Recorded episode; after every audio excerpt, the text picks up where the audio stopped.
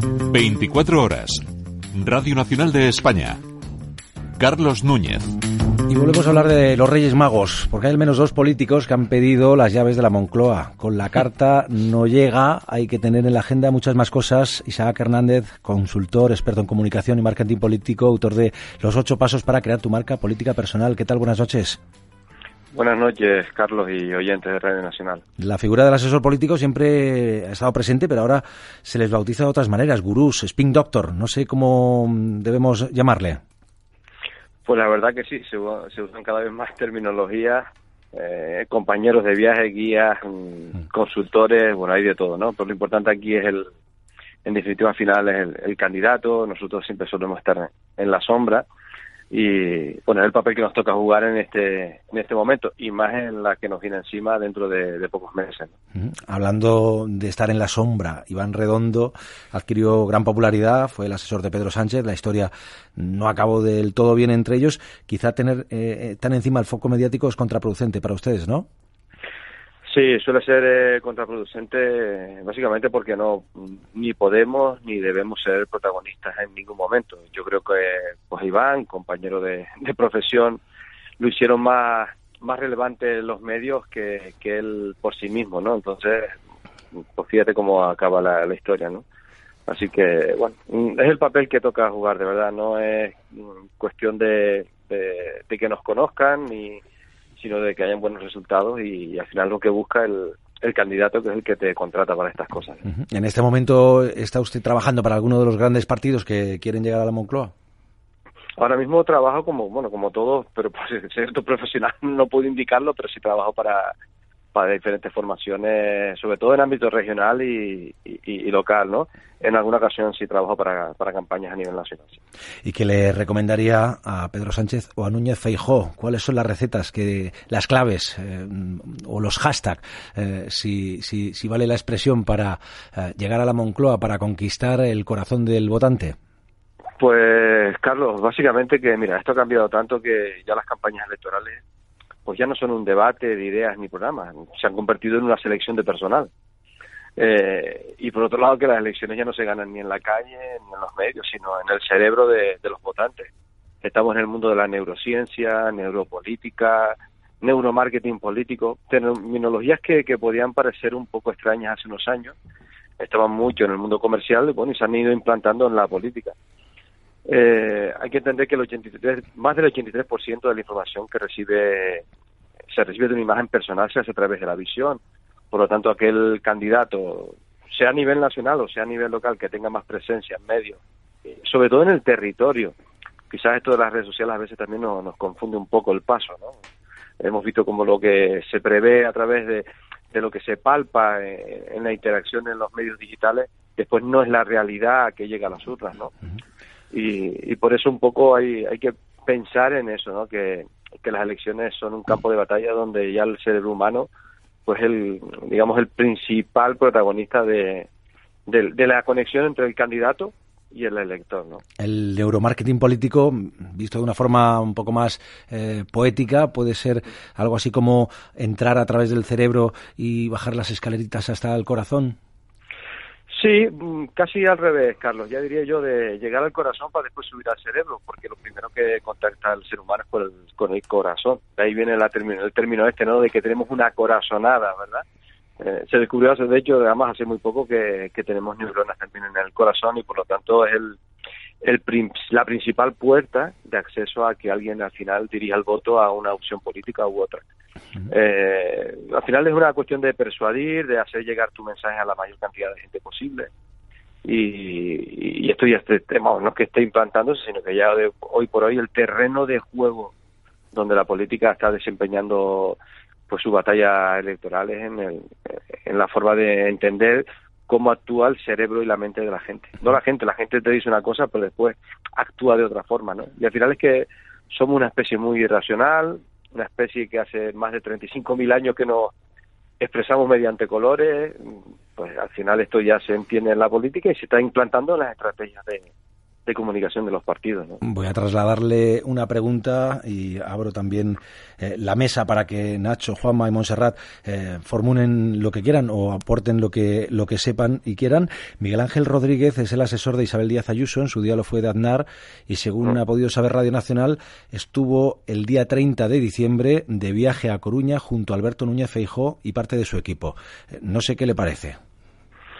Mm, desconozco el, digamos, el objetivo de, esa visita. Por eso le quiero preguntar, porque, sí, porque los resultados de la presidenta de la Comunidad de Madrid, desde luego, fueron buenos. No sé si mm.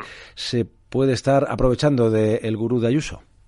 Puede, puede ser. Eh, Miguel Ángel ha colocado a Isabel, eh, bueno, Isabel por supuesto, a veces también hablamos mucho de los asesores, pero también hay que ver el carisma del mundo de, del liderazgo, ¿no? En este caso Isabel, más allá de que pueden estar de acuerdo o no eh, el mundo electoral con, sus decisiones políticas, lo que no, no cabe ninguna duda que ha llegado a mucha gente, ¿no? Eh, de eso puede ser de artífice Miguel, también, también puede ser el, momento en que se vivía y las circunstancias cambian muchísimo. Yo les escuchaba antes un poco la trayectoria o la, el viento de cola que tiene el Partido Popular a nivel nacional pero mm, para nada es definitivo, quedan cinco meses, las cosas pueden cambiar mucho. El Partido Popular hace tan solo unos meses, fíjense en el momento que estaban con aquella, con aquella conflicto interno y dónde está hoy, ¿verdad? Entonces, que, la política cambia muchísimo de hoy para mañana y, y en la batalla electoral de, de, mayo, pues yo estoy seguro que no está, vamos, ni para nada todo, todo decidido. ¿no? Y esa estrategia de sacar del gobierno a miembros del Ejecutivo para eh, que vayan en candidaturas como las municipales eh, o las regionales, ¿esto suele funcionar? ¿Usted lo recomienda? Yo no, no yo no lo recomiendo, depende de, la persona, ¿no? Pero no te garantiza que tú con ese tipo de, acciones eh, al final consigas resultados demasiado satisfactorios. Hemos visto el caso de, ella, ¿no? hace muy poco. Bueno, le funcionó, ¿no? A él sí que le funcionó gana pero no gobierna, ¿no? Entonces, eh, que al final, al final ganar sí está muy bien en política, pero en política hay que gobernar, ¿no? Y, al final este tipo de movimientos a veces te resultan bien y a veces te resultan mal. Juanma. Sí, yo quería preguntarle, señor Hernández, ¿qué margen tienen hoy en día los candidatos para travestirse, digámoslo así, en campaña? Me explico.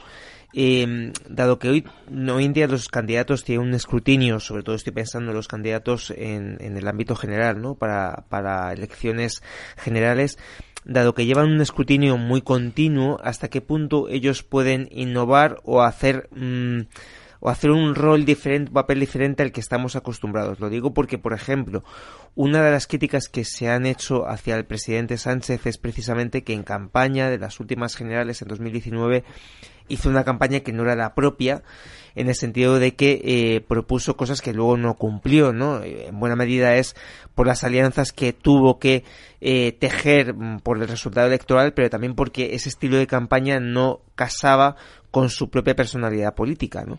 Entonces no sé hasta qué punto el hacer una campaña demasiado forzada puede ser contraproducente, puede volverse en contra del candidato.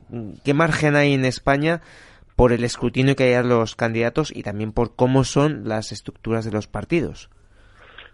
Pues mira, yo creo que el margen es, extremadamente corto eh, y la respuesta la tenemos en que, en que mm, la estrategia que, utilizó Sánchez en aquel momento pues porque se quiso utilizar para Gabilondo Madrid, por ejemplo, y al final no, no, se adaptó, el, mismo traje para de un sitio a otro no, no, no vale, ¿no? Eh, también hay que tener en cuenta, repito, el, momento en que vivimos y las circunstancias en las que estamos ahora. Los problemas de hace dos años seguramente no sean los de, los de este momento.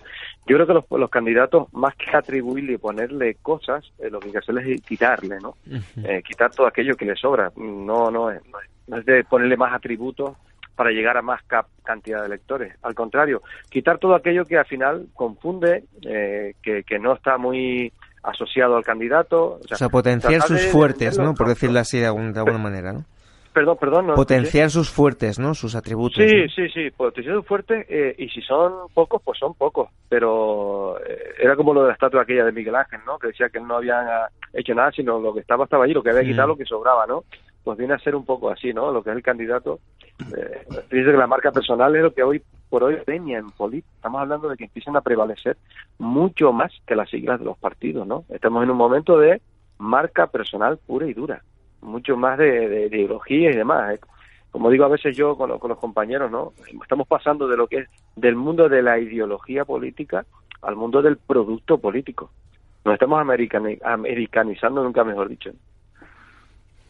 Sí, yo quería preguntar también, señor Hernández, eh, quizá enlazando un poco estos dos temas que estamos discutiendo, tengo dos preguntas. Una, eh, ¿cuál, ¿cuál cree que son o la principal vulnerabilidad de Pedro Sánchez y cuál es la principal vulnerabilidad de Feijóo? O sea, aquello de lo que se debería desprender, ¿no? Según esto que nos acaba de contar, para, para ganar en credibilidad o para no emitir señales eh, contradictorias o de inconsistencia. Esta sería una. Y la otra, entonces, aunque en parte la ha respondido, estas próximas elecciones generales se van a ganar más en la lucha ideológica, comentábamos, ¿no? En lo emocional, Cataluña, la identidad del feminismo, la identidad de género, todas estas cuestiones, o realmente en el bolsillo, en la economía y, por tanto, en, las cuestiones más prácticas y más materiales. Bueno, la primera pregunta sobre vulnerabilidad tanto de Sánchez como que fijó, eh, eh, quizás en el caso de Sánchez le penalice el, el tema de los socios de gobierno, ¿no? Yo estuve recientemente en Madrid hace muy poco y veía una pancarta en, en la calle Ferraz donde un poco le, hacían una especie de meme, ¿no? De, de los socios de gobierno que con los que está ahora mismo, ¿no? Yo creo que por ahí mm, le puede pasar un poco de factura porque hemos estado con unos años de gobierno socialista y el desgaste está ahí. Creo que por ahí puede ser la mayor vulnerabilidad, vamos, el, el, principal factor de desgaste, ¿no? Y en el caso de, de Feijó, mm, no es lo mismo jugar en el Deportivo La Coruña que jugar en el, en el Real Madrid, ¿no? Yo creo que también eh, a veces a este tipo de candidatos las campañas se las hacen largas. Eh, veníamos de un momento de corriente de, de cola de tanto de lo que era Madrid y Andalucía y, demás, y yo creo que le puede pasar un poco factura la, la no experiencia en, gobierno nacional. quizás por ahí también le pueden atacar. Piensen que una cosa, que los votantes eh, mayores de 80, de 65 años, el 80% vota normalmente al gobierno. En cualquier estadística, cualquier eh, encuesta que se haga, el, votante de mayor edad, que es el que realmente participa en las urnas, suele premiar al gobierno actual. Ahí es donde yo creo que Fijo ha tenido mucho recorrido en Galicia y quizás a nivel nacional le puede pues, un poco penalizar. Mm. Y en cuanto a esos temas que me comentaban de economía, paro, hace 20 años, el, quizá uno de los principales problemas, hablábamos de lo que eran los atentados terroristas y demás, ¿no? La inseguridad. Hoy en día la economía todavía no ha, no ha llegado, no ha habido demasiadas ayudas, por lo tanto no creo que sea un factor clave de momento porque la gente sigue gastando, sigue moviéndose. Eh, creo que más, más va a ir en estas elecciones por la por el tema de, empleo, ¿no? Y, y, quizás por ahí se puede abrir brecha tanto en un en un candidato u otro. Quien coja la bandera al discurso de, del, del empleo, así como la, la identidad del lugar donde están, pues por ahí van a, van a premiar, vamos. Mm, estamos con Isaac Hernández, consultor, experto en comunicación, marketing político. Montserrat, no sé si tú quieres trasladarle alguna cuestión. Sí, sí, estaba pensando antes, claro, eh, nos hemos pasado mucho tiempo, sobre todo en el ámbito del discurso ya más buenista, ¿no? Eh, ya los liderazgos fuertes no tienen sentido, eh, debería ser un liderazgo coral, las empresas hablan de, liderazgos circulares y de pronto, hombre, a través de esta idea de que más que vender un candidato se vende un producto comercial, que yo creo que a eso ha ayudado la, propia mercadotecnia de, los gabinetes de comunicación y de sus asesores, ¿no? A vender el personaje eh, que, que de alguna manera convenza a una parte del electorado a mí lo que más me inquieta, si se me permite la expresión, es eso de la neurociencia. Eh, es decir, lo que, hace, lo que se hace con el neuromarketing es activar mecanismos en el electorado y supongo que también en el candidato, porque, por ejemplo, hablando de Ayuso, hemos visto una transformación desde el inicio a, los, al presente en el propio producto, lo que se ve, ¿no? Visiblemente, la manera de hablar, que ahí no sé si también hay neuromarketing respecto del candidato, pero el, neuromarketing en las personas lo que hace que es activar mecanismos de miedo, crítica, ¿qué hace? Esto al final somos todos eh, pacientes ¿no? de, este, de este producto. Sí, sí, Monserrat, somos bastante manipulables. Eh, hay que mm. pensar una cosa, esto que se lleva usando en el mundo comercial, un, yogur en una estantería mm, llega, lleva trabajando su packaging desde hace 20 años. Por lo tanto, al final saben que el consumidor va a coger este yogur o va a coger el otro, ¿no? En, una cadena de supermercados. Mm, esto ha llegado a la política. Mm, va más enfocado a, a, qué palabras utilizar en el momento adecuado cómo diseñar un cartel electoral, si el vídeo debe de, parar la voz o la palabra, decirla en el minuto 16 o, en el segundo 24.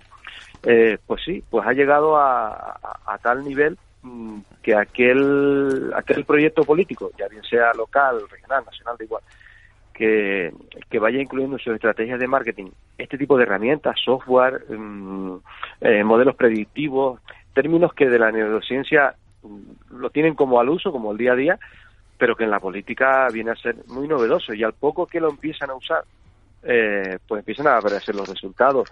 Dice que nos movemos de, manera inconsciente eh, todo el día, ¿no? O sea, más del 85% de nuestras decisiones son irracionales.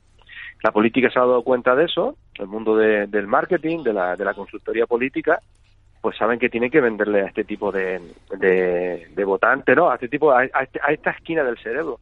Donald Trump convenció a más de 60 millones de, estadounidenses, ¿no? Yo no creo que estén 60 y pico millones de personas, pues mal, ¿no? Al final se han visto o, han querido comprar ese mensaje porque lo han entendido mejor, porque les ha gustado mejor, por, por el motivo que sea, ¿no?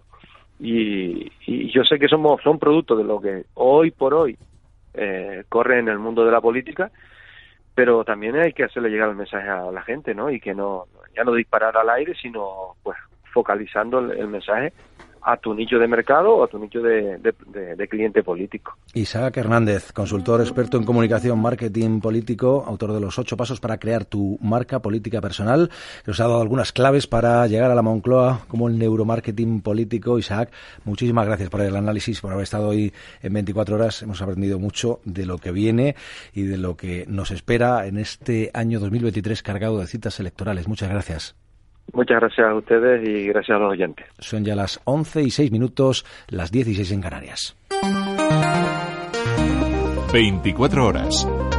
Radio Nacional de España. Carlos Núñez.